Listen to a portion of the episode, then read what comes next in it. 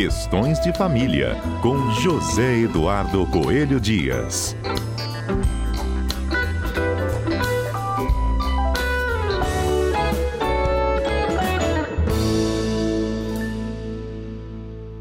Ex-Edu, bom dia para você. Bom dia, Fernanda. Bom dia aos nossos queridos ouvintes da Rádio CBN. Tudo bem por aí? Tudo ótimo. E aí, Fernanda?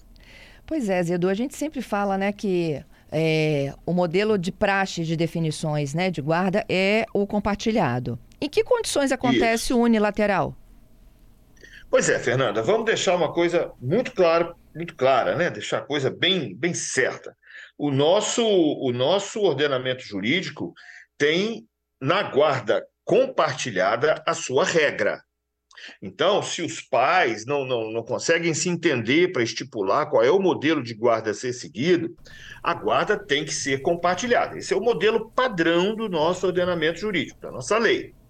Agora, há determinadas situações em que a guarda compartilhada não atende aos interesses da criança ou do adolescente. E a gente precisa sempre lembrar que a guarda não é um direito dos pais, é uma obrigação dos pais e um direito das crianças.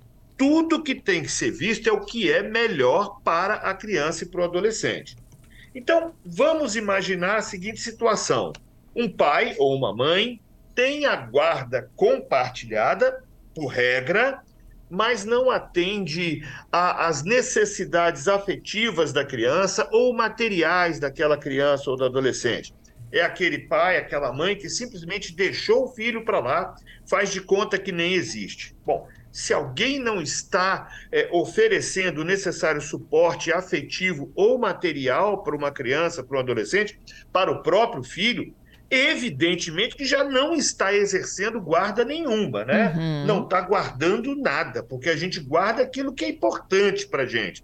E se você revela que aquela criança não é importante o suficiente, já demonstra que você não tem condição de exercer aquela guarda de forma compartilhada.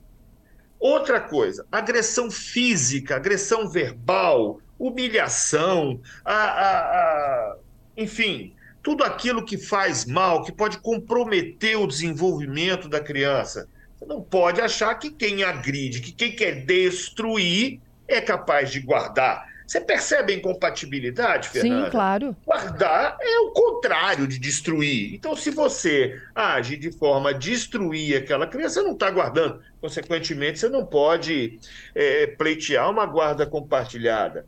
A negligência também é outro fator extremamente importante. É, é aquele não tô nem aí, deixa para lá, não atende, a criança passa mal e, e não, não, não, leva para o médico. Enfim, tô, e vários outros casos aí que a gente pode citar, casos extremos, que demonstram uma negligência. Guardar é tomar conta, é cuidar. Quem não cuida, quem não quer cuidar, não pode ser guardião. Outra situação bastante comum também que impede a decretação de uma guarda compartilhada. Envolvimento com álcool, com droga, com atividades ilícitas, é, práticas de comportamento que podem prejudicar o desenvolvimento é, regular daquela criança, né? o desenvolvimento sadio daquela criança.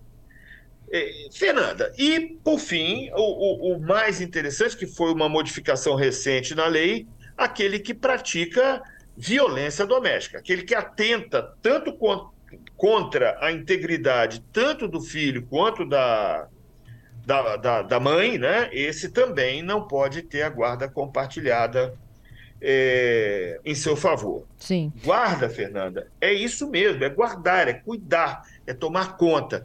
Se uma pessoa não tem condições, não tem aptidão para cuidar daquela criança, daquele adolescente, ela tem que ser afastada da, do, dos seus deveres de guardião. Agora, preste atenção no que eu vou dizer agora, Fernanda.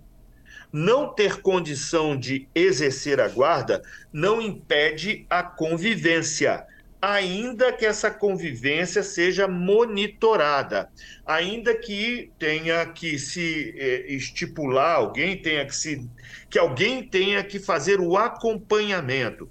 E aí nós não vamos nem falar mais em convivência efetivamente, né? Vamos falar em visita. Né? Aquelas visitas passam a ser monitoradas quando o pai demonstra algum tipo de risco. E em alguns casos, em alguns casos mais extremos, é possível se falar na, na, na, na, não convivência até, mas isso são casos bem extremos, bastante, bastante raros. O, Será que os nossos o, ouvintes Zedu, entenderam, Fernando? Sim, é, e você pode estabelecer de início, por exemplo, uma guarda compartilhada e mudar depois o regime? Pode. Todas essas relações que a gente chama de trato continuado, ou trato sucessivo, são relações que se prolongam no tempo e que são influenciadas por eventos do cotidiano, como é o caso, por exemplo, da guarda. Essas decisões, ainda que judiciais, elas podem por meio de um processinho específico, ser modificada. Então, você pode começar com uma guarda compartilhada e passar para uma guarda unilateral, ou também o contrário. Vamos imaginar que cesse os motivos pelos quais você não pôde exercer a guarda unilateral. Aí, se você demonstrar cabalmente isso aí, você pode até pleitear uma guarda compartilhada. É, é muito importante a gente falar sobre isso, Fernanda, por um motivo muito simples. Muita mãe tem medo de, de, de, de correr atrás dos direitos do fi, dos filhos, achando que a lei de alienação parental pode ser usada contra ela. O que é uma balela, uma mentira, isso não existe. O que existe é a necessidade da gente proteger os nossos filhos.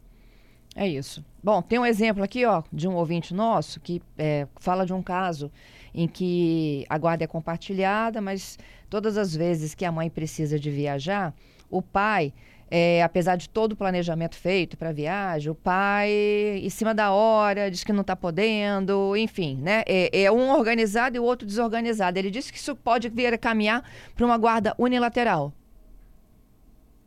É, acho. É, é, é cada caso. Tem que dar um puxão é um de orelha nesse né, pai, né? É, oi? Tem que dar um puxão de orelha nesse pai. Isso talvez não seja só isso aí. Agora, dentro de um contexto maior, é possível sim analisar essa questão. Uhum. Agora, um fato específico, isolado, uma desorganização, uma coisinha assim, talvez não seja suficiente.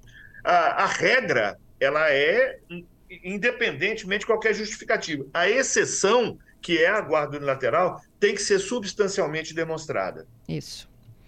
Zedu, muito obrigada e até segunda que vem, hein? Deus quiser, estaremos de volta aqui, Fernando. Até lá.